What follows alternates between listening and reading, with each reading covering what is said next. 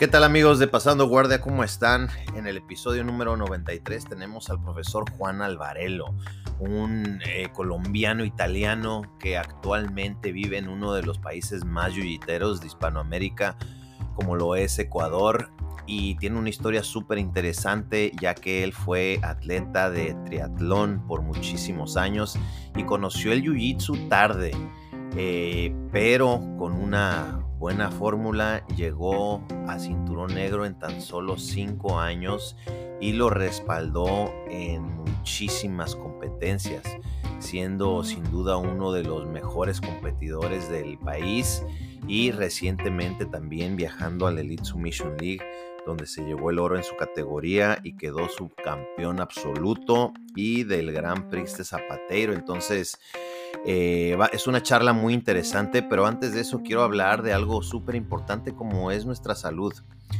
Y si ustedes recientemente se han sentido un poquito más fatigados, eh, más estresados, eh, les tengo algo que me ha funcionado bastante a mí. Este producto se llama Yeke y tiene un solo ingrediente que es hígado de res desecado 100% libre de, libre pastoreo. Quiere decir que estas reses de donde proviene este hígado es puro y solamente comieron pasto. Eh, esto me ha ayudado a tener mayor vitalidad, energía, te ayuda a tu salud cardíaca, a mejorar la vista y sin duda también el sistema inmune porque cuenta con muchísimas vitaminas como son la A, la B2, riboflavina, B3, B6, B12, biotina, hierro, fósforo, cobre, nada más para ponérselos en, en contexto también de lo que es el hígado, que es simplemente el, ahora sí que la comida que tiene más vitaminas, más enriquecido de vitaminas del mundo. Cuando están los una manada de lobos y llegan a su presa, el hígado es lo único que está reservado exclusivamente para el lobo alfa. Entonces eso también te, te, enseña lo que es la inteligencia de la naturaleza también. Así que yo se los recomiendo, regálales yeque a tus seres queridos, pruébalos tú, lo puedes ordenar en bodega BJJ o en presionydiamantes.com, dales un follow también en su página de Instagram y también queremos dar gracias a eh, Kings México.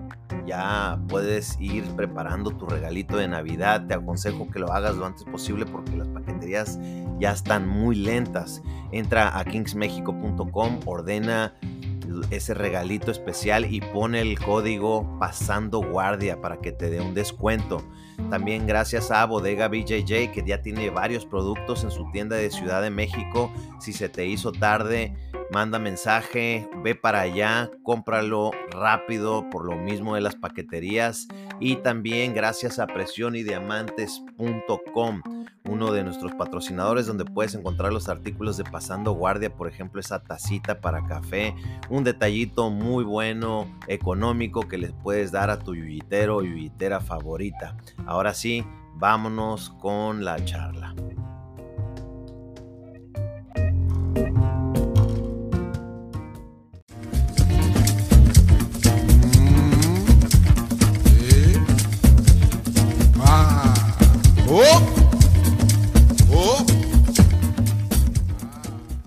¿Qué tal amigos de Pasando Guardia? ¿Cómo están? El día de hoy en el episodio tenemos al profesor Juan Alvarelo, eh, colombiano que estuvo luchando acá por el Elite Submission League y pues es un atleta eh, de muchísima experiencia que tal vez no tiene tantos años en el Jiu-Jitsu, pero logró llegar a cinturón negro y a un nivel alto de competencia gracias a la experiencia previa que tenía. ¿Cómo está, profesor?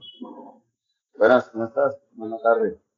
Hola, buena tarde, buena tarde, profe. ¿Cómo está todo por allá? Todo bien, recién llegando. Llegué, tuve un evento, entonces llegué no directamente a, mi ciudad, sino que llegué a Guayaquil, a un evento importante que hay acá. Y ya al fin llegué a, hoy, hoy a las 5 de la mañana llegué a dar clases Excelente, excelente. Bueno, como es costumbre aquí, profesor, Eh, cuéntenos un poquito cómo fue que llegó el Jiu-Jitsu y si tenía una experiencia previa antes con algún arte marcial. Pues mira que fue una cuestión muy coincidencial. Yo realmente ya pasó a mi época deportiva, porque yo hice triatlón muchos años y pensé que ya cuando me dijeron que por un desgaste de cartílagos ya no podía continuar al nivel de entrenamiento élite, entonces yo pensé que ya el tiempo se me había pasado para el deporte. Yo comencé a hacer gimnasio tres veces a la semana, meramente por salud. Y en eso un primo mío resultó que le estaban haciendo como bullying en la escuela. Y se me preguntó. Yo le dije, pues, en el gimnasio donde yo voy hay una jaula. Yo que esos se pegan durísimo ahí. De ser por algún lado es por ahí.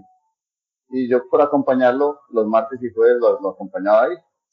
Y yo nunca le puse fe al, al ¿verdad que no? Incluso me quise, al, al mes y poco, me quise retirar ya cuando terminé mi primer mes. Y el profesor me dijo que por qué no probaba competir. Porque yo le había dicho a él que a mí me gustaba el deporte competitivo, que a mí no me interesaba o competitivo totalmente o totalmente recreativo. Si hay a medias, prefería no meterme porque a la vez que tenía, sentía que no iba a tener oportunidad de, de meterme y que pudiera llegar a algo. No quería hacerme una ilusión que ya no tuviera. ¿Qué edad tenía, profe? 27 cuando inicié. 27 años. Y me metí a un torneo. Me metí a un torneo que, que el profesor me dijo que me metiera, me metí cinturones blancos. Yo no tenía ni siquiera muy claro el, reglamento, solo sabía que tenía que ahorcar al otro y no dejarme ahorcar. Y me gané la categoría y después fue el absoluto y gané el absoluto y dije, esto, esto ahorcar gente como que es lo mío. y entonces sí decidí entrenar. Muy bien. yo creo que me he parado. He sido de las personas más, una vez empecé, he sido de las personas más constantes que he podido. Porque es mi última oportunidad también, no tengo, no tengo otro chance. Así es, qué interesante porque estuvimos platicando por allá cuando estuve en Guadalajara y me comentó que pues hizo triatlón y de hecho que entrenaba con los equipos nacionales, ya sea de bicicleta, de natación o correr. Eh, cuénteme un poco de, esos tiempos y qué es lo que se llevó de algo tan durísimo como el triatlón a adaptarlo al jiu-jitsu. Listo, pues yo creo que lo más importante que pude trasladar fue la, la experiencia competitiva. Sí, ya, ya para mí era una competencia. Si ustedes me dieron competir, no es como que yo soy alguien que yo parezco que ni siquiera voy a competir, estoy ahí tranquilo. Ya hoy día tengo eso ya muy normalizado. Creo que eso es lo, lo que más llevo en triatlón. Hice más de, creo que son más de 300 podios. Para más de 300 podios quiere decir que tienes que tener más de 500 días de competencia encima. Entonces ya, ya esa parte ya la viví. Yo creo que esa fue como mi ventaja. Cuando yo entré al mundo del, del jiu igual para mí pararme a competir no es una cosa complicada. Hoy día no tengo problema con eso. Diría que eso es lo que más destaca. Es es duro, muy distinto, ¿no? Porque triatlón casi que es una cuestión numérica. Tú te puedes preparar numéricamente y tú sabes que tienes mejor rendimiento que el otro y seguro le ganas. En Jiu-Jitsu vamos a situaciones de un movimiento te la jugaste, no te salió, perdiste. Entonces, me parece, sí, muy distinto la, la forma en la que uno se enfoca para el deporte. Y lo que sí traslado mucho es la disciplina porque yo soy muy honesto que a mí nunca me gustó el triatlón. A mí me encanta competir. Me encanta la cuestión de ganar pero no me gusta, no me gustaba entrenar. Pero tengo una cuestión que llamo, yo tengo una disciplina incorruptible yo no necesito negociar conmigo mismo para ir a entrenar. Yo no necesito negociarlo. Yo sé que no me gusta. Digamos, yo sé que a mí no me gusta hacer gimnasio, sé que no me gusta la piscina. Y todos los días hago gimnasio y cada y día de por medio voy a la piscina. Yo tengo clarísimo que a mí no me gusta, pero llegó la hora de ir y voy. Yo no negocio conmigo mismo. Esa disciplina la tomé en ese deporte que me parece más difícil de entrenar. El jiu-jitsu me parece una cosa maravilloso. Pues yo nunca siento obligación de ir a mi clase de jiu dar la clase. Nunca me siento aburrido, siempre algo distinto, las luchas son distintas. Para mí hoy día, en comparación a cómo era entrenar en el desgaste mental que hay que tener, la disciplina hoy día me parece muy agradable. Podemos decir, el jiu me parece un deporte muy agradable. Eh, si, si era algo que no le gustaba, ¿por qué se metió tan duro al, triatlón? ¿Por la dificultad? ¿Por, ¿Por qué? Hay una cuestión que aprendí, hay un sentimiento que solamente tienes cuando ganas, que es como una droga o algo así. Solamente ahí lo sientes. Sabía, yo sabía que era bueno. A mí, cuando pequeño me metieron a natación y me han dicho que yo tenía muy buenas condiciones para este tipo de deportes de resistencia. Yo sabía que tenía las condiciones y muy fácilmente comencé a competir y ganaba. Entonces, yo sabía que era bueno, que no me gustara, pues bueno, pero me gustaba competir y me gustaba ganar. Entonces yo lo tenía muy claro. A mí no me gusta el deporte como tal, pero a me gusta ganar. Y yo hago todo lo que tenga que hacer para ganar. Si hay que entrenar esto, esto, esto, yo no me cuestiono. Si lo toca hacerlo, voy.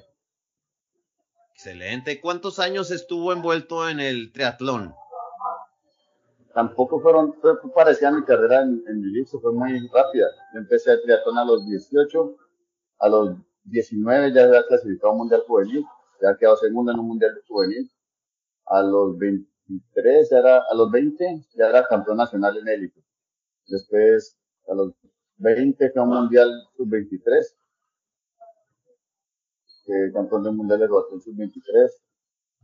Entonces, también fue muy rápido. Yo puedo decir que fue muy rápido hasta que me fui. Ya al final, cuando eh, yo creo que mi problema fue eso, que como empecé tan rápido y logré rendimiento tan rápido, yo sentía que lo correcto era que entrenara como élite, pero mi cuerpo realmente, yo tenía tal vez el talento, pues no tenía los años de madurez que se requieren. Y mi cuerpo no soportó el entrenamiento al que yo lo sometí y yo me malogré. Es una cosa que yo le digo mucho a los papás hoy día que yo veo que puede pasar en Jiu-Jitsu como profesor.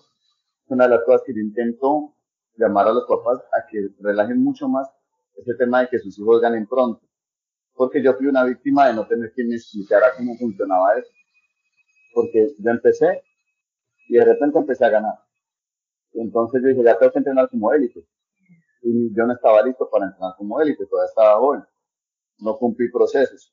Y yo escucho los muchachos del jiu actuales, los papás siempre piden consejo y me dicen qué más le podemos poner a entrenar. Y yo les digo, muestren el programa. Y cuando me muestran el programa, yo le quito la mitad del programa, la mitad de la programación. Me dicen, no, no, pues queremos meterle algo más. Y digo, no, eh, eh, a mí no, no es importante que él gane el cinturón verde. No es importante que él gane cinturón verde, el cinturón naranja. Eso no es importante es importante que a los 18 años, en marrón negro, cuando lleguen a competir, cuando lleguen las competencias de verdad, estén sanos.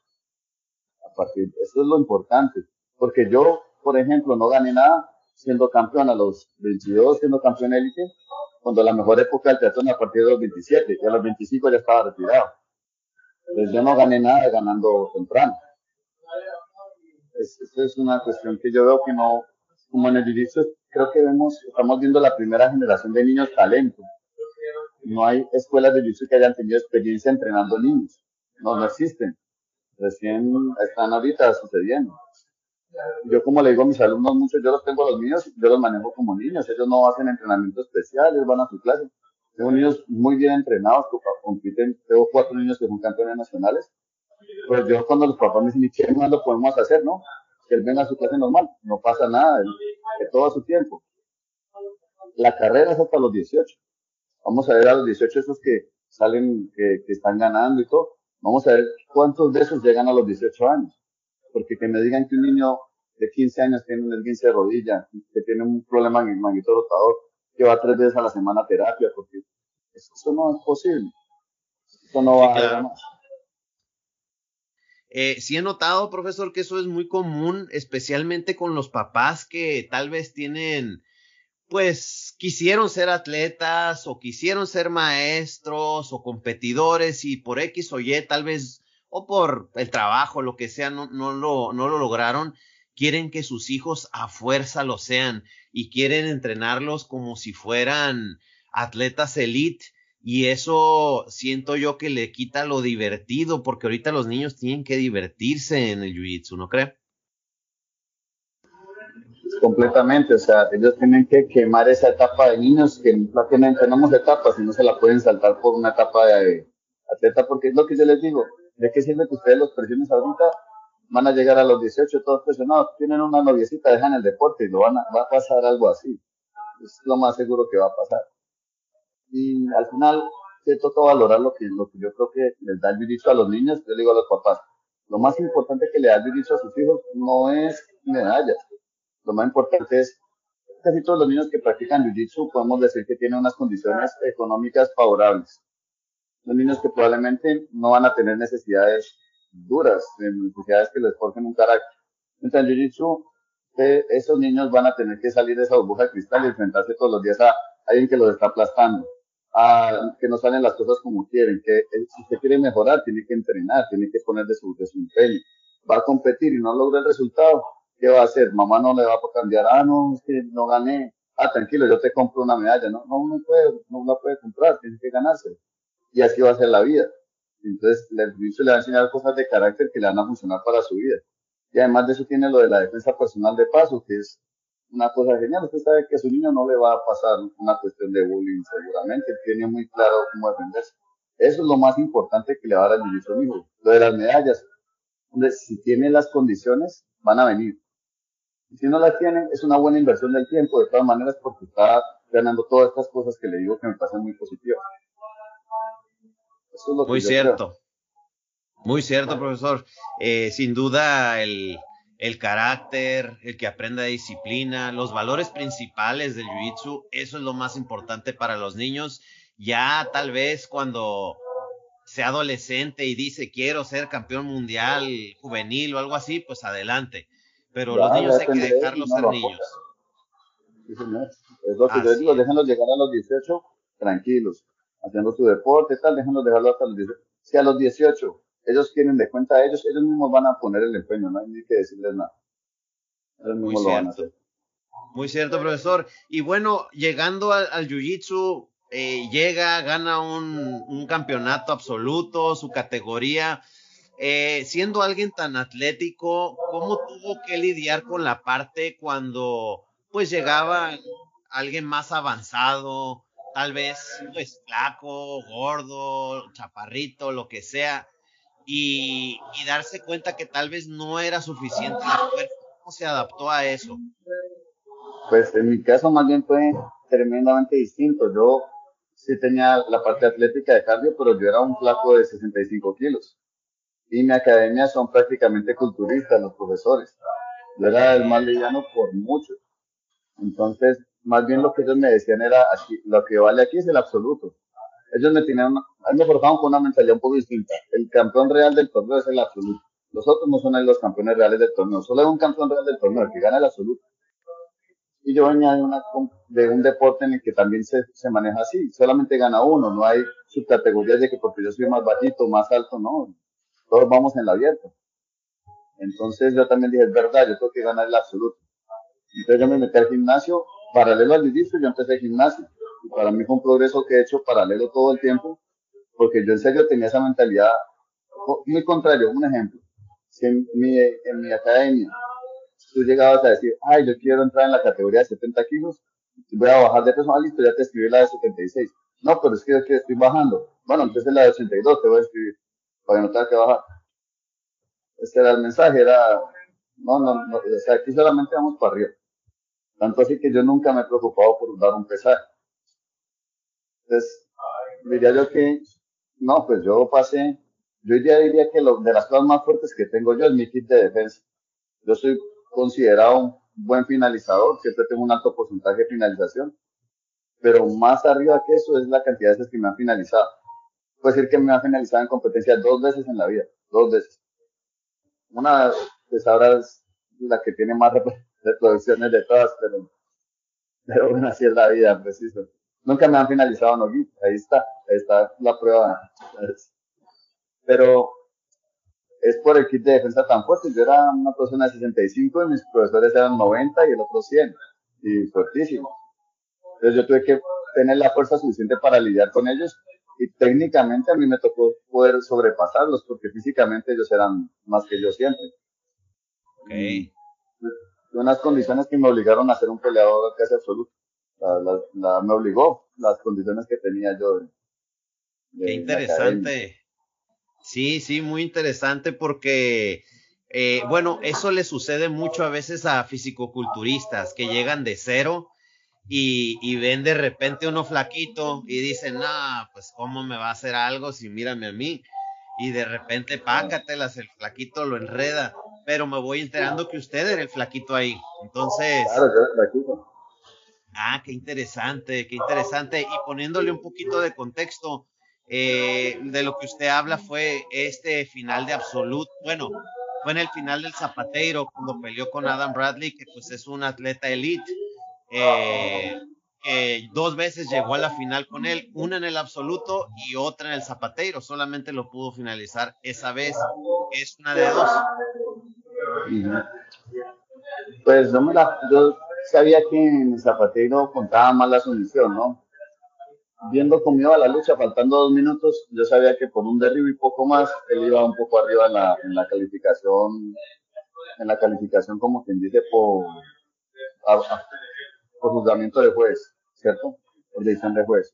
Entonces yo dije, bueno, si yo logro hacer una sumisión o intento de sumisión claro, seguramente me llevo a la calificación. Esto se va a reducir a casi eso. Eso es lo que yo sentí en la lucha. Entonces, entonces yo dije, bueno, voy por este Kimura, que sé que es una llave que me funciona bien. Voy a intentar marcar la sumisión, pero pues la verdad nunca, no sé si por tamaño o experiencia de él, yo nunca logré separarle las dos manos que te necesitaba para hacer lo que yo quería hacer. Y él logró sujetarse así. Cuando ya me logró hacer el, lock del cuerpo, ya supe que me había ido la, la jugada y sabía que mi apuesta había sido casi que un todo o nada. Yo no sabía si iba a lograr la sumisión, pues sabía que con marcarla me iba a poner arriba. Me la jugué por ese lado. Y dije, bueno, y no me salió, y pues pagué el precio que fue quedar mal acomodado y él pues no la capitalizó muy bien. Ya el otro día dije, bueno, esto es una, un tema de puntos, yo creo que me tengo que jugar a paso. Si me llama, como me llamó guardia, yo sentí que tenía que intentar pasar guardia y que será todo el, la lucha se definió solamente en eso. Una lucha a que hiciera los dos puntos ganados. Y al final nos fuimos a las ventajas. Pero bueno, estuvo, todo bien, no, no puedo quejarme, lo hizo también muy bien. No, claro, y eso solo fueron una pequeña parte de las luchas. Eh, finalizó a muchísima gente en el camino, gente dura. Eh, por ahí están algunos videos, pronto van a salir más. Pero bueno, continuando con esto, profesor, eh, usted es de Colombia, pero terminó en Ecuador, que es uno de los países más yuyiteros de Hispanoamérica. ¿Cómo llegó ahí y para qué? Listo. Yo soy predador, ¿cierto? La gana predador también existe en Colombia. Entonces, yo decidí, yo llegué rápidamente en Colombia, cuando llevaba mis dos años de jiu yo ya competía en avanzado marrón negro, era otra historia de técnico. Por cosas de la vida terminé compitiendo como avanzado en Nogi, siempre. Entonces, pues yo ya estaba notando que incluso me pasaba que no se me inscribían en las competencias. Me llegaba a pasar en Colombia que yo llegué a un torneo y en avanzado no, se inscribía, se inscribía uno o dos. Entonces yo dije, bueno, yo no estoy sintiendo que yo estoy progresando, estoy sintiendo que yo estoy como llegando a un punto de estancamiento. Y me salió la oportunidad de que entré ahora a Ecuador. Había como una especie de plataforma, de unos muchachos, unos brasileros, que estaban apoyados por el equipo, que daban clases para el equipo. Entonces era un sistema de, para una fundación, ese era el trabajo nuestro. Entonces yo decidí, decidí irme para Ecuador a probar suerte. No sabía si tenía el trabajo siquiera. Entonces me vine solamente con una maleta de vacaciones dos semanas porque a ver qué más pasaba. Y llegando acá, luchando y todo, como funciona el Jiu-Jitsu, solamente de una forma en la que te, en la que puedes demostrar que es en el tatami. Luchando, me dijeron, no, sí, que ese, y le ofrecemos estas cuestiones, digamos, de este dinero del mes, la casa y todo. Y me quedé encerrado en pandemia con los compañeros, los brasileños. Nos quedamos encerrados en pandemia los, éramos cinco brasileros, un ecuatoriano y yo. Y los dos Martinetti que se fueron a vivir, los dos Martinetti se fueron a vivir con nosotros. Entonces arrancamos, éramos nueve en la casa y nos pagaron unas clases online. Mientras eso funcionó el online un poco, nos ayudaban con medio sueldo, sobrevivíamos bien. La verdad, el equipo, el señor Julio Vázquez, que es el dueño, el dueño de la marca Predador, nos apadrinó muy bien en pandemia, o sea, nos dio una oportunidad laboral y nos sostuvo eso mientras estuvo la parte más difícil de la pandemia. Y pues yo creo que es donde aprendí a hacer jiu-jitsu. Ahí, ahí fue en la pandemia. Eh, yo puedo decir que yo estaba bien cuando llegué, era, tenía un bien, pero no estaba listo para ganar en Ecuador. Yo estaba listo tal vez para ganar en Colombia, pero en Ecuador, como yo llegué, yo no iba a ganar. Terminó la pandemia, mis compañeros se fueron. Toda la historia, uno de ellos es Alejandro Mariano, él es actual doble campeón mundial, campeón mundial en marrón no con gi, es alumno ahorita de Galvado Natos. La Felipe, que es el de creatina, que ganó, eh, ah bueno, Alejandro ganó también Copa Podio, ganó Iron, todo, sometiendo todas sus luchas. Después, eh, Felipe ganó ahorita el suramericano, medallista en el europeo, máscara, un máscara. Rodrigo Ferreira también es otro que tiene esos resultados, eh, según el europeo, campeón suramericano, campeón del brasilero. Esos eran mis compañeros de entreno. Incluso la lucha suave creo que era Fernando Herrera, actualmente es el campeón de, de España kimono y ADCC en absolutos. Y esa era la lucha suave de la casa. Querías descansar, pues ya está Fernando, que, que salió de eso y bueno, ganaba todos los torneos.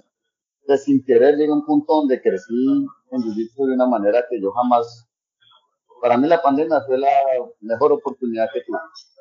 Realmente. Qué interesante, qué interesante porque hubo gente que tuvo miedo y se retiró del jiu-jitsu de repente que no vaya a ser que me vayan a infectar con el sudor y no sé qué tanto. Estamos todas las macas, vivíamos juntos, exactamente. Nueve, nueve que vivíamos juntos.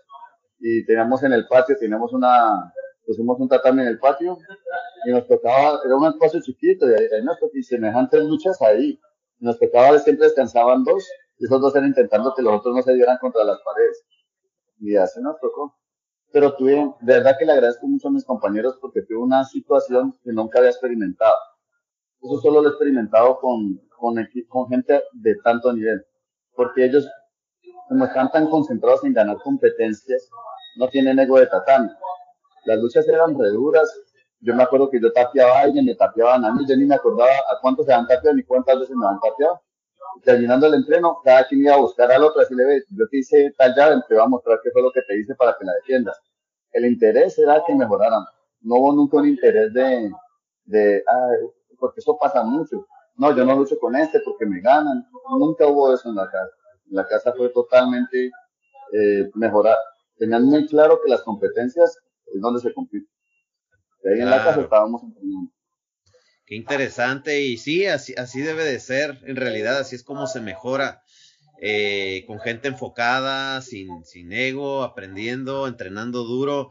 Eh, saliendo de la casa, ¿cómo le fue en las siguientes competencias? ¿Cuáles hizo? ¿Cómo, cómo sintió esa mejora ahora sí puesta en el tatami? Pues saliendo de la casa me pasaron, hice varias competencias. En todas me fue bien. Yo creo que manejé casi un invicto en, Ecuador. Cuando de repente llegó la oportunidad de competir en Lima eh, pensaban que no iba a dar el peso, eran menos de 80 kilos, y ahí estuvimos en menos de 80 kilos, y preciso en la final, llegamos, me tocó la semifinal con Sebastián Guevara, que fue la mejor pelea de la noche, pasé yo en el extratiempo, del otro lado de la llave había un peruano muy bueno, que le tocó con mi amigo Fernando Herrera, que está actualmente en España, con él le tocó la semifinal, y él también pasó a la final conmigo, allá pues nosotros tratamos y después la que ganamos el y quedamos los dos compañeros en la final. después de eso, como que ahí ya me dieron la cinta negra, yo no era cinta negra. Y después de eso, vino una temporada en la que supuestamente me habían dado la cinta negra muy pronto. Yo en realidad en ese momento llevaba cuatro años y poco en el jiu cuatro años tal vez. Entonces venía el momento en el que íbamos a demostrar si era verdad que la cinta negra era la que era mía. Y el siguiente año gané 33 oros como cinta negra en Ecuador. Entonces, creo que solo perdí dos luchas. Entonces, creo que ahí validé la cinta.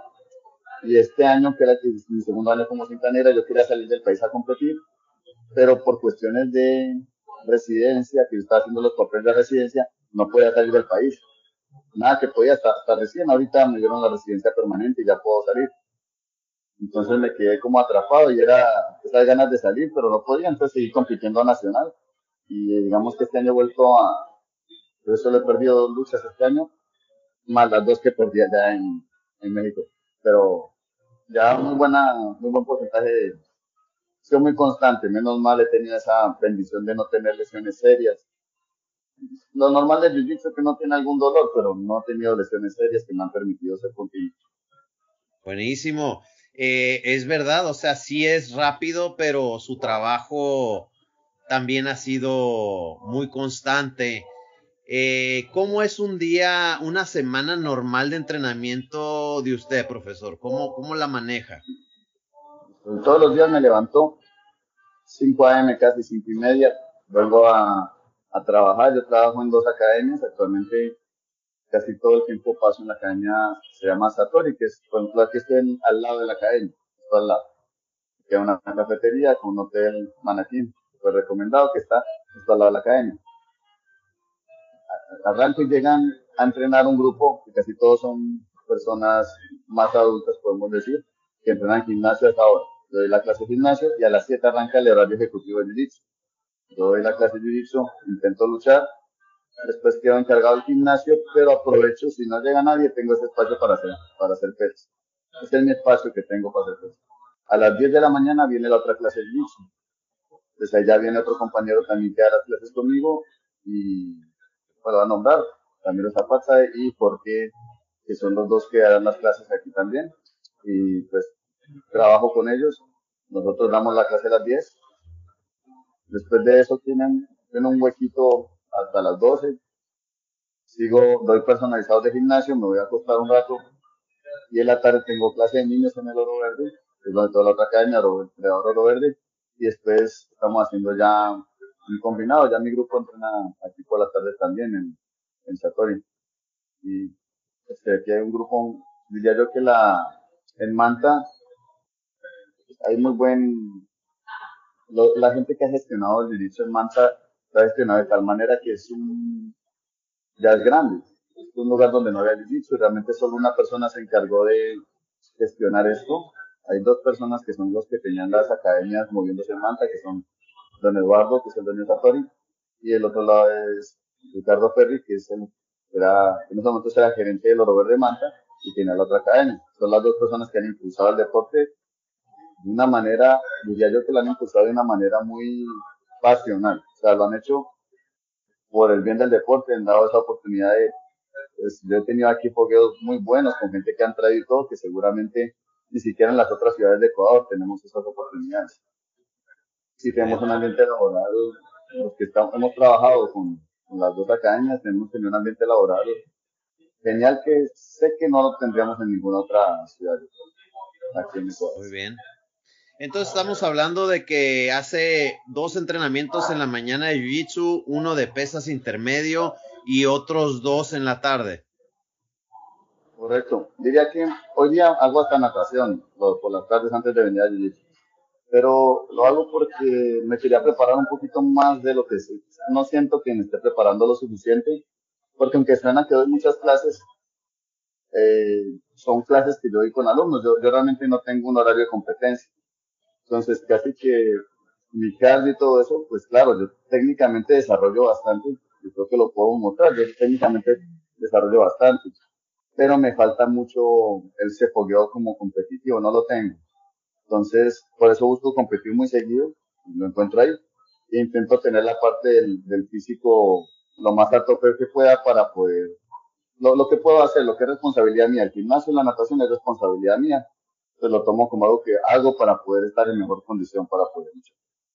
Muy bien. ¿A, qué horarios más o menos come y qué le gusta comer?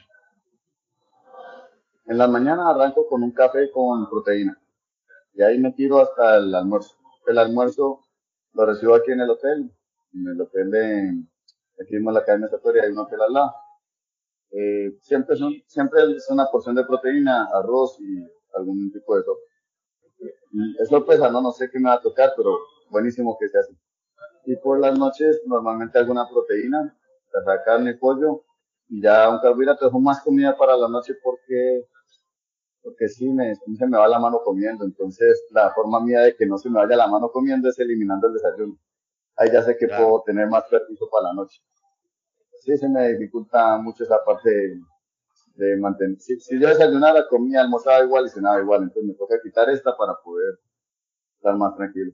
No, claro, y luego el cafecito siempre nos mata un poco el hambre y nos permite ir a un, a un ayuno y, y, ya andando en acción y todo, pues ya se nos olvida, ¿no? Por un rato. Hasta sabe mejor el almuerzo, ¿no? sí, señor.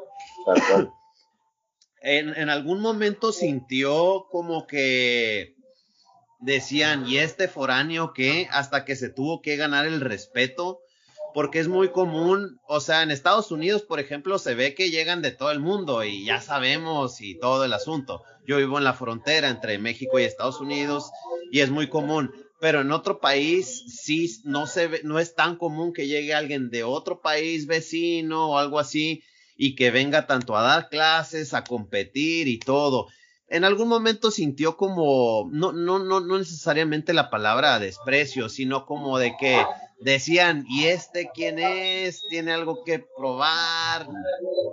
Algo así. Lo, que lo noté viendo, viendo el torneo en el, en el, en el YouTube, ahí lo noté.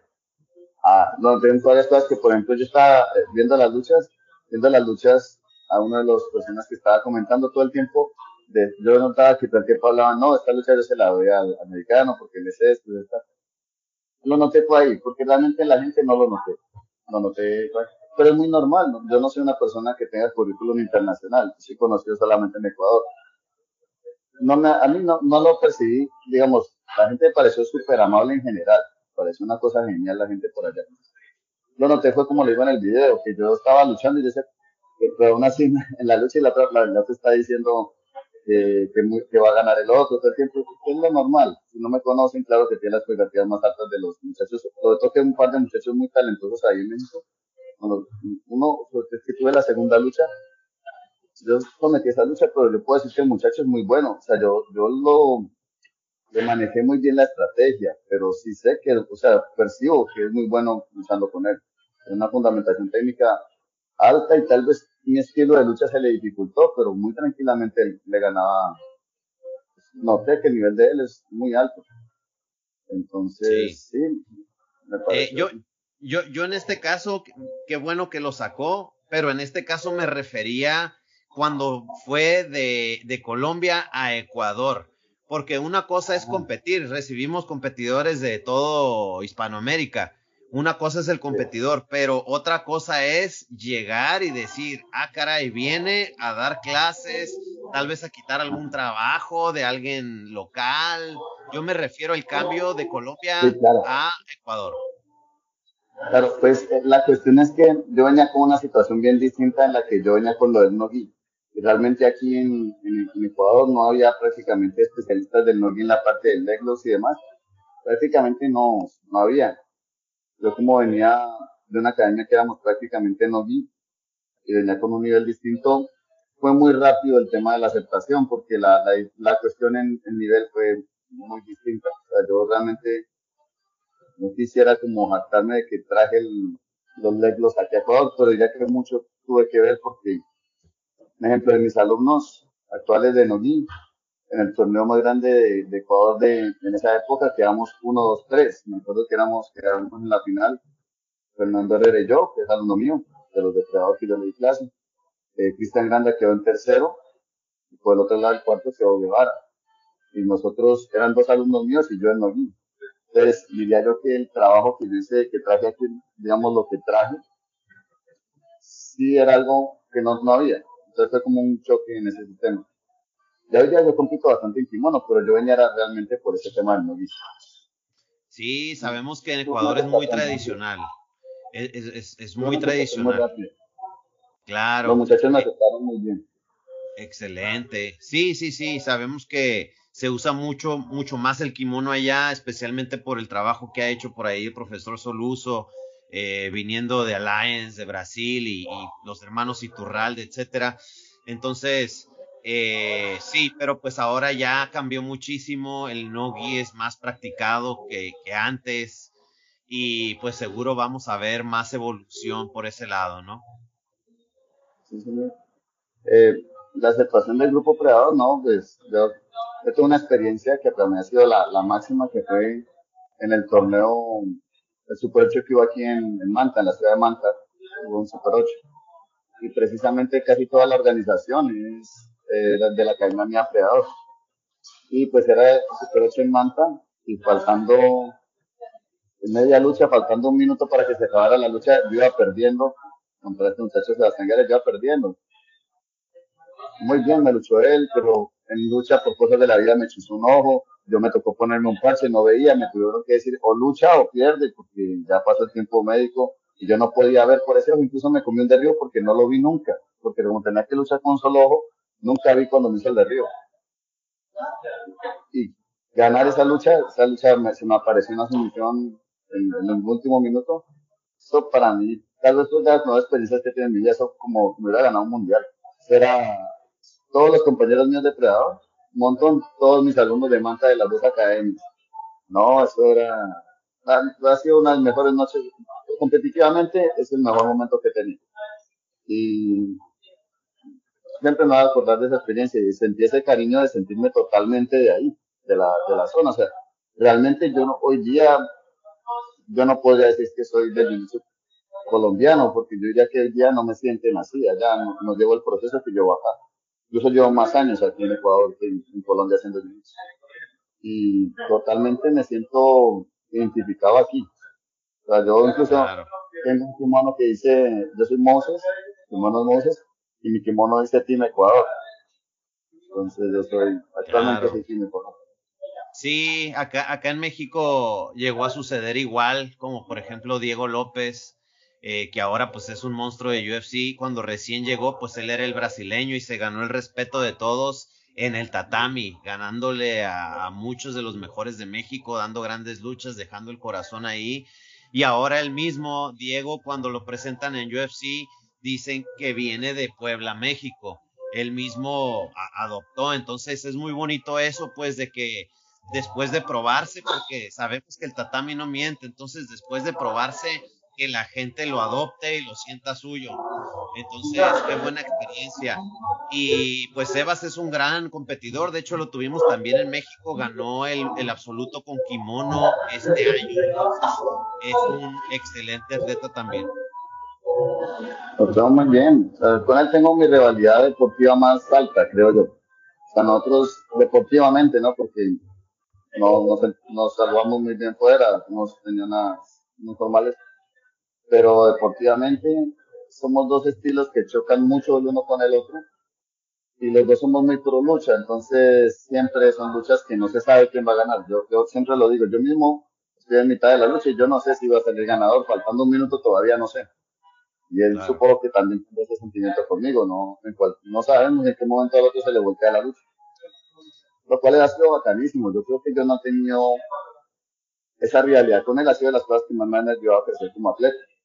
Pues, como atleta tengo esa motivación, yo sé que la última le gané, pues yo sé que él está encima, o sea, ahorita tenemos un torneo el otro fin de semana, el sábado, y yo sé que eso, él viene con ganas y yo tengo que ver cómo me le defiendo y vamos a, vamos a tener una, estoy seguro que va a ser una gran lucha. Claro, claro. Eh, tiene planes de salir a otros países a competir, a buscar el, el, reto mayor? ¿Cuáles son sus planes siguientes para este año entrante? Pues todavía me queda, yo gané el, un cupo para el selectivo, en el selectivo para el Mundial de Combat Jiu-Jitsu. Va a ser en diciembre. E, ese es el plan uno, ¿no? Ese es el plan uno del año. Llegar a ese. ¿Cómo llego? Pues la verdad, llego como me toca como me toca a mí, dando clases. Por ejemplo, ahorita que fui a este, este evento, les puedo decir que solamente hice cuatro entrenamientos de Nogi en un mes. todas las clases que yo doy son de kimono, solo hay dos horarios de Nogi. Y me toca así, o sea, no tengo otra opción, pues no tengo cómo más entrenar, no tengo un campamento de entreno. Y es que tal vez la cosa que más me ha complicado, porque yo escucho otros atletas que se preparan sus campamentos de entreno, con esto. Yo llego es dando clases y dando clases no, no puedo hacer más, o sea, no son las condiciones mías. Y a la vez que tengo yo no puedo dejar botadas las clases por irme a hacer un entrenamiento. Entonces, así me toca. Y nada, yo solo lo único que puedo decir es que me lo tomo como algo, como lo que yo escribí en el post del, del Super 8 que gané del DJ Pro. Eh, yo lo que tengo es como la, la, voluntad de que todos mis alumnos me ponen mucha, yo creo en esa energía que es real, es lo con lo que yo lucho, esa energía de toda la gente que me apoya, es lo que me da fuerza para luchar porque no puedo explicarlo de otra manera. ¿Cómo puedo decir si yo no tengo realmente competencia y nada? Es eso, me impulsa de alguna manera y también estoy contento que sea así, es mi realidad igual. Entonces, estoy contento y orgulloso de que siendo profesor y dando clases puedo medirme con atletas que están entrenando en sus equipos de competencia y todo. A mí es un orgullo funcionar así. Claro que sí. Y, bueno, sabiendo que es máster, teniendo éxito en las categorías de adulto, eh, ¿tiene algunos tips o recomendaciones para alguien que ya, que empezó tarde, digamos, en, el Jiu-Jitsu, pero quiere mantenerse ahí en el mat y quiere ir a competir? Yo tengo tips, sí. Eh, la parte física de condicionamiento básico, no una parte de rendimiento físico, la parte física de protección de lesiones número uno, lo más importante.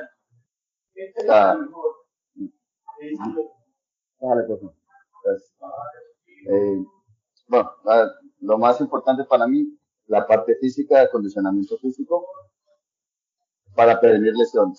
Es un acondicionamiento físico básico en el que se manejen, eh, son movimientos normales, o sea, las cosas normales de gym, ese es el primero. Poco a poco ir buscando el rendimiento físico, pues lo más importante y lo que yo aprendí es que el atleta que más mejora es el que menos se lesiona. Es el que más mejora. Entonces, estar libre de lesión, acondicionamiento físico. Yo no entiendo cómo alguien entra a Jiu-Jitsu sin hacer un acondicionamiento físico. Es una pelea. no, es, no, estamos, no es algo ni medianamente normal. Es una lucha en la que tú tienes que estar en lo mejor que puedas físicamente. Yo lo que digo siempre, sobre todo con mis profesores, yo no soy más fuerte que ellos. Ellos son, al día de hoy, ellos siguen siendo más fuertes que yo pero yo tengo que ser lo más fuerte que yo pueda hacer. Es como una responsabilidad. Yo tengo que ser lo más fuerte que yo pueda hacer para estar saludable en esa parte. Dos, programar los entrenamientos, o sea, la parte física primero, primero incluso que el jiu-jitsu, la parte de acondicionamiento físico. Dos, la parte de jiu-jitsu, priorizar mucho en crecimiento de técnicas, de posiciones. Diría que yo que lo que más hago yo es estudiar las posiciones, ni siquiera las luchas en general ser muy relajado en el tema de que el proceso va a tener esa dificultad de que hasta que tú no mejores las cosas en las que no lo haces bien, vas a pasar muy mal el jiu De nada sirve, yo digo, no perder entrenamientos. Pero no perder entrenamientos es de, no perder entrenamientos intentando ganar las luchas. Para mí eso es perder un entrenamiento. Haces un entrenamiento y quieres ganarle a todo el mundo las luchas y salir de ahí, no, más que lo tapé tres veces, cuatro. Para mí eso es perder un entrenamiento. Tú ganas un entrenamiento cuando logras cumplir tus objetivos de entrenamiento. Yo entro a todas mis semanas de entrenamiento con tres objetivos sencillos. Uno, estudiar una guardia, solamente guardiar de una manera. Esta semana, por ejemplo, me toca guardialazo. Todas mis luchas las voy a hacer en guardialazo. Todas. Tengo solamente una pasada de guardia que voy a utilizar. Estoy intentando hacer un toreado de ida vuelta. Solamente con ese toreado puedo pasar guardia. Y si no me sale, vuelvo a intentarlo desde ese toreado. Y solamente una finalización. Solo tengo tres armas. Porque yo creo que eso coincide mucho con cómo uno empieza en el jiu-jitsu. Si tú empiezas en el jiu-jitsu y casi que las primeras técnicas que tú aprendiste, hoy día todavía las usas. Hoy día todavía son las que usas para luchar. ¿Y qué es lo que pasa? Las has repetido y las has repetido y las has repetido. Yo lo que hago es que vivo ese proceso varias veces. El proceso de ser nuevo. Varias veces. Todas mis semanas soy un, un estudiante nuevo todas las semanas. Esta semana me toca técnicas de la arriba toda la semana y solamente sé hacer de la arriba. Solamente sé pasar con esta pasada en media guardia de presión y solamente sé finalizar con el mataleón. Tengo que buscarlo de alguna manera, como sea. Hasta que al final de la semana ya me sale el mataleón casi desde cualquier posición, ya sé usar un de la arriba y ya sé pasar a presión. Esta es mi forma de progreso, o sea, no perder entrenamientos es que tus entrenamientos tengan un objetivo. En los Open Mat voy mucho como si fuera competencia, a ver qué pasa, a ver qué es lo que pasa con lo que estoy trabajando. Me doy esa libertad, pero soy muy ordenado en eso. Y diría yo que ese es el, yo podría decir, si algo puedo decir que es el secreto de mi preparación, es, es ser muy ordenado en mis entrenamientos, muy cumplido con mis objetivos de lucha. Qué interesante. Yo creo que ahí está la clave de, del cómo avanzó tan rápido en poco tiempo. Eh, eso es el, obligarse a hacer algo es así es como afina uno las técnicas. Muy, muy cierto esa, esa parte. Eh, en, la, cuestión alimenticia, descanso, eh, ¿cómo, cómo, cómo, lo lleva? ¿Es algo que también es rígido o, o como sea?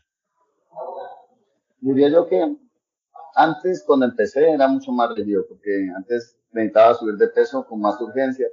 Conforme ya subí bastante de peso, ya digamos, no, no sentía esta urgencia de cumplir las dietas exactas, pero entonces mantengo como un estilo de, balance en peso. Yo siempre digo, listo, necesito tener la proteína. Entonces ya más o menos como sé cuántas calorías consumo al día, ya lo he hecho mucho en conteo de calorías, yo cuento calorías, todo yo ya lo puedo hacer hasta sin eso, porque ya más o menos puedo percibir cuánto es una porción. Entonces yo sé que proteína y café en la mañana, arranco el día, al almuerzo tengo que tener una dosis de proteína. Si yo miro que mi almuerzo está bajito, sé que más tarde me tengo que meter otro batido de proteína. Normalmente yo necesito entre 150 a 200 gramos de proteína al día por mi peso. Eso es lo que yo necesito, se supone. Dos batidos de proteína al día más una comida de lo que uno sabe que tiene que comer que es una porción de proteína, una porción de carbohidrato y una ensalada.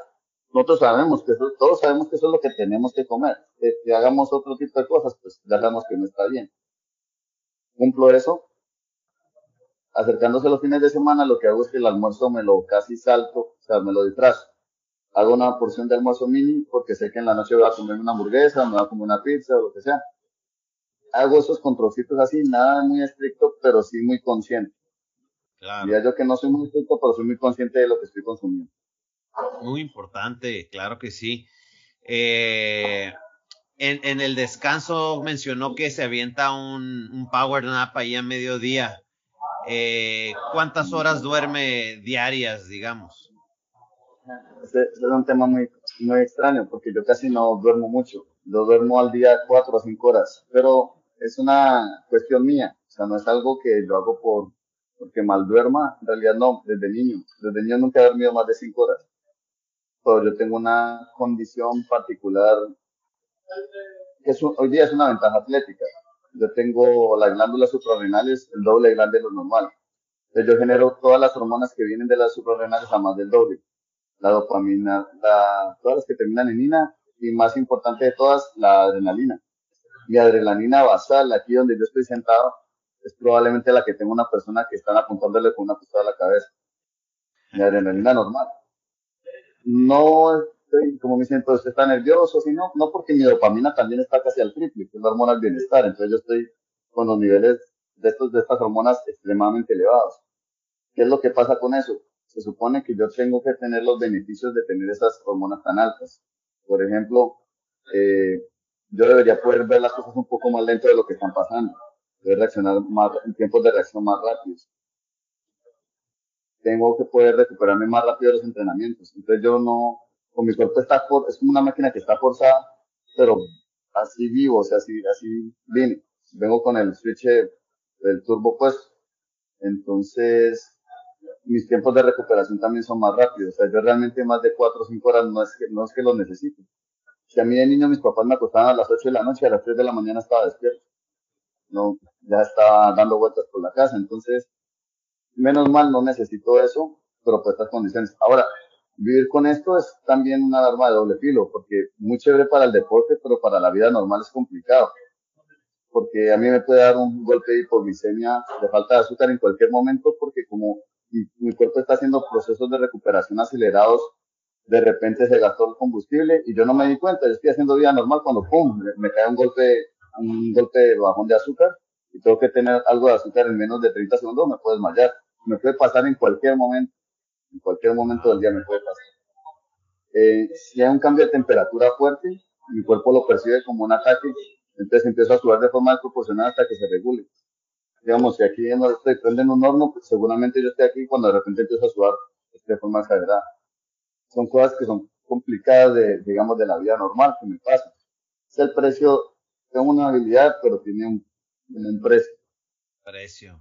Wow, qué interesante. ¿Cuándo se lo, eh, cuándo le dijeron que tenía esto? ¿A qué edad tenía? tenía 23, 23, 24 años cuando me dijeron eso. Porque yo intenté hacer un paso del triatlón al ciclismo. En Italia, viví en Italia y allá me contrataron para equipos de ciclismo. Resulta que yo intenté hacer el paso y yo no, no sé por qué, pero yo no terminaba las, las carreras de larga distancia, no, no, las, no las completaba. Y yo me senté deshidratado y decía, pues no las completo y las carreras cortas me iban muy bien. Entonces, me llevaron a una universidad porque en ciclismo todo es numérico, me midieron los niveles de resistencia, potencia máxima y todo, y todos me dieron niveles excelentes. Dijeron, bueno, entonces, ¿por qué esta persona se está retirando de las competencias? No, no, ¿por qué no? Le decía, no, me acá hablando es de verdad, por más que mi hidrato no lo logro. Desde ahí fue cuando me buscaron, un doctor dijo, pues le decíamos, le mandamos a hacer placas, hay algo que esté, algún órgano de él que esté mal. Resulta que es donde vieron las, las renales que estaban más del doble de lo normal les dijeron, este es el tema suyo. Y el ciclismo profesional, que es el que dura más de cinco horas, no lo va a poder hacer usted nunca, porque tiene esta cuestión. pero está perfecto para el jiu Sí, claro. O sea, hasta para resbalarme, porque yo subo de forma exagerada. Yo termino, yo no, yo no puedo reutilizar un kimono. O otra sesión, no puedo. Es como una toalla. Es una, yo, y no, puedo hacer nada, eso, soy yo. Bueno, pues ahora sí que también todo depende cómo lo veamos, ¿no? Puede ser una bendición también y se acomodó excelente para lo que practica. Y este, y en el caso del, pues, como me comentó de, de este del Super 8 cuando gana, eh, siente que eso también provoca que sea adictivo al estar compitiendo y sentir esa adrenalina de cuando le levantan la mano y gana esa medalla de oro. Claro, yo creo que yo ya en mis más grandes secretos competitivos. Yo intento mucho ayudar a mis alumnos de cómo prepararse a la competencia, porque ellos dicen, no, yo creo que usted tiene mucha confianza y yo les explico. A ver, no piensen nada que no sea eh, el inicio de lucha, les aconsejo todo lo que yo digo que hago, pero realmente para mí es más simple. Para mí, como esa situación es tan adictiva, yo ni siquiera estoy pensando en qué es lo que tengo enfrente. Yo quiero esa sensación, esa sensación. Yo quiero esa sensación, para mí es como una sensación como de alivio total si yo no tengo esa sensación, por eso me dicen a mí, no, pero entonces que a ti te gusta tanto ganar y si no ganas, ¿qué haces? Nada, busco otra competencia para ganar porque yo no tengo sentido, o sea, mi, mi alivio, mi, mi objetivo es buscar esa, esa sensación. Si pierdo, para mí no significa nada, significa que no tuve la sensación y ahora tengo que buscarla en otro lado.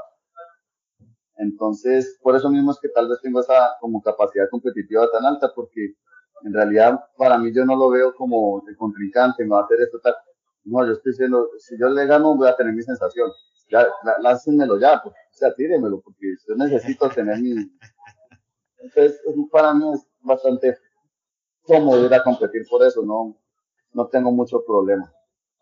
Wow, qué interesante. Lo único que puedo tener cuando ustedes me ven para competir, si se me han visto más o menos cómo me comporto yo, yo estoy ansioso, pero nunca nervioso, yo sé que me lancen ya, ya, ya casi me toca que me toca, yo necesito que me lancen. Ya. Wow. Súper interesante, profesor. Eh, se nos está yendo la hora, sabemos que tiene por ahí otros compromisos. ¿Algún, algún consejo para la gente que piensa, sabes qué, ya, ya, ya no la voy a hacer, ya, ya voy a empezar tarde en el jiu-jitsu, este, consejos para, pues, demostrarle que se puede. Pues mira, que yo antes pensaba totalmente así, yo ya no estoy a. Con el tiempo me di cuenta que una vez una empresa en Jiu-Jitsu puede haber muchachos de 20 años que estén más lesionados que uno. Al final, lo que importa, diría yo que son los años que tenga usted sano de carrera en Jiu-Jitsu, más que los años de edad. Si quieres, tienes 23 años, pero ya tienes, eh, te ha pasado que por bursitis, que por el manguito, por no sé cuánto, dos operaciones, ya ni siquiera tienes 22 años, allá quién sabe qué edad tienes. Usted puede ser mayor, pero puede tener tal vez, diría yo hoy día que tengo muy buena madurez al manejar mis entrenamientos. Me duele una rodilla, yo tengo la madurez para salirme en entrenamiento. Tengo la madurez para tapearle cualquier llave a cualquiera con tal de no, no lastimarme. No tengo, tengo esa madurez que me permite también la edad. La edad yo creo que me permite una madurez de cuidarme. Entonces, ser muy consciente, ¿no? Hoy me duele la pierna, hoy yo me cuido. eh, y soy lo suficientemente disciplinado para, digamos, cubrir ese entrenamiento, ¿no? Como estoy malo hoy, voy a hacer un entrenamiento extra de natación porque sé que no puedo entrenar bien porque me dolió la rodilla, pero o le sigo dando, pero no, sobre todo esa parte, la, el tiempo de lesión. Diría que ese es el jiu lo más importante. No sirve ser muy joven si ya tienes eh, distensión de ligamentos, pinzamiento de manguito rotador. Yo, puedo, yo escuchaba cuando cuando va a los Open Mind en otras academias con muchachos jóvenes, va yo voy y entreno con ellos y capaz que tengo mejor rendimiento que ellos. Entonces la pregunta, ¿usted cómo entrena tal? Y me escuchan, ¿no? Yo voy al gimnasio por la mañana, después hago esto, hago un funcional, tales, todo lo demás. Ah, pero usted cuántas veces entrena? Entonces en Guayaquil solo hacía un entreno al día. Entonces me dicen, ¿usted cuántas veces entrena? No, una. Pero, ¿y, ¿y cómo hace? Ah, no, pues yo lo que hago es que no estoy tan lesionado como ustedes. O sea, yo puedo entrenar todo el año. Ustedes entrenan tres meses durísimo se lesionan y van a terapia como que es parte del entrenamiento, dos veces a la semana la terapia, como si fuera un horario más. no, yo al, al año, antes de una competencia, voy a una terapia como para que me revisen, algo medio, medio acomodan y sigo. No, nunca he tenido una lesión grave, entonces diría yo que enfocarse en eso, más que en ese apuro de conseguir los resultados pronto, enfocarse siempre en estar sano. Diría yo que ese es el principal. Muy cierto. Por ejemplo, ahorita yo voy a intentar hacer un, lo, pues, lo voy a decir acá porque me, me da oportunidad. Yo a la edad que tengo estoy con el proyecto de hacer mixtas. Y yo tengo el proyecto y yo me pongo a pensar que sí estoy mayor, pero la verdad, físicamente no me siento mal. Como sé que tengo alumnos, incluso jóvenes que están en mixtas que ya están, yo le, o sea, yo estoy más joven que ellos a nivel físico. Eso es lo que opino. Creo que hoy día hasta los 40 no tiene buen chance. Claro. Creo yo. Y Muy mi bien. profesor, por ejemplo, es 15 años mayor que yo y yo no conozco unos luchadores mucho mejores que ellos. Él a sus 43 años luchaba más duro que, que ninguno de los que yo conocí después y él lo que hacía era que tenía muy a punto su preparación física. Muy cierto. Yo, yo descubrí la preparación física después de una operación de rodilla y dije, wow, ¿por qué no conocí esto antes? Ya era cinta café y dije, no, esto hubiera hecho toda la diferencia si lo hubiera conocido en cinta azul, desde morada. Pero digo, bueno, ni modo, lo bueno es que ya lo conozco ahorita. Claro. Eh, este, Eh, la, la- medicina preventiva. La medicina preventiva es Sí, sí, definitivamente. Eh, perfecto. ¿Algunas palabras, profe, para la gente que lo escucha, lo sigue, lo apoya? Claro, no, primero, me da miedo dejar gen- gente por fuera, pero voy agradeciendo un poquito a la gente que siempre me ha apoyado. Pero mis papás, pues, que me han dejado seguir con esto sin mucho problema porque no, no les ha gustado mucho la idea de yo en Jiu-Jitsu, pero hoy día ya les toca aceptar. Eh, a, los, a las personas que me han dado la oportunidad de, de tener plataformas serias para yo poder entrenar, dar clases y todo, eh, primero tengo que agradecer don Ricardo Ferri, que fue el que me trajo a Manta, después don Eduardo Vera, que es actualmente mi empleador, una persona amigo, ambos los considero amigos personales, don Julio Vázquez, el dueño de Predador, todos los muchachos de las academias, tanto de acá, de Satorio, Roberto y Primati, que es donde doy clase aquí en Manta, eh, estoy muy feliz en Manta. Mis amigos de Guayaquil, los, los de Predador, que ha sido una cosa, ha sido realmente tener una familia. Yo ya me siento como, como una familia. Y pues ya los patrocinadores que me han dado como posibilidades, la marca Moses, Quality Médico, eh, Reyes, el Reyes, el Cono Reyes, que ha sido un apoyo tremendo aquí en Manta, un alumno mío nos ha dado la mano como patrocinador, compañero, amigo. Los, los, eh, los López, la familia, la familia de Panther, que es otro compañero, son, me falta, serían muchos los que te agradecer, pero creo que más o menos ahí no dejo mucho por fuera. En general todos tenían una, un apoyo incondicional. Acá una vez tuve hasta un, un tema de una operación. Yo no sabía nada y cuando hoy miro la, la cuenta del banco ya estaba todo listo para la operación. Yo no tuve ni siquiera que hacer nada, en cuestión de tres horas estaba todo. Yo siento un respaldo, un cariño que realmente no, no, no lo podría ni siquiera, a veces no siento yo, no digo cómo, cómo es posible, pero es una alegría muy grande tener. Buenísimo, profesor. Excelente, claro, un atleta, eh, digamos que es el que está solo en el tatami luchando, pero tiene siempre a mucha gente atrás que en esos pequeños detalles los está apoyando y, está ahí. Y yo también eh, se lo digo por este lado porque eh, también trato de apoyar a algunos atletas con distintas marcas y todo. y uno siente también esa alegría cuando nuestro atleta gana, cuando logra sus sueños es una alegría para todos. Entonces, eh, lo felicito por, por su carrera, lo felicito por eh, ser una persona tan entregada y tan enfocada en, en, el jiu-jitsu, en el atleta y pues espero verlo pronto, ya sea otro episodio de podcast o por acá en México de nuevo. Pues también tengo que agradecerle a ustedes, la verdad. Yo, la primera oportunidad que tuve salir a competir afuera y eso lo debo a ustedes, aquí pasando guardia, al, al profetito, allá que me tuvieron, y los de la Elite Submission League, que me permitió, de verdad, eh, a veces fue genial la, la, la, experiencia, todo y el apoyo de ustedes que me dieron, me apoyaron bastante bien que me, fuera algo que yo pudiera lograr. No, si ustedes no me hubieran dado ese apoyo, probablemente hasta me hubiera echado para atrás. Y actualmente ah, ha sido una, yo creo que fue un acierto total y les agradezco mucho por eso también hombre, gracias a usted, profesor, por la confianza y nos vemos muy pronto. Le mando un abrazo. Un abrazo, profe. Nos vemos.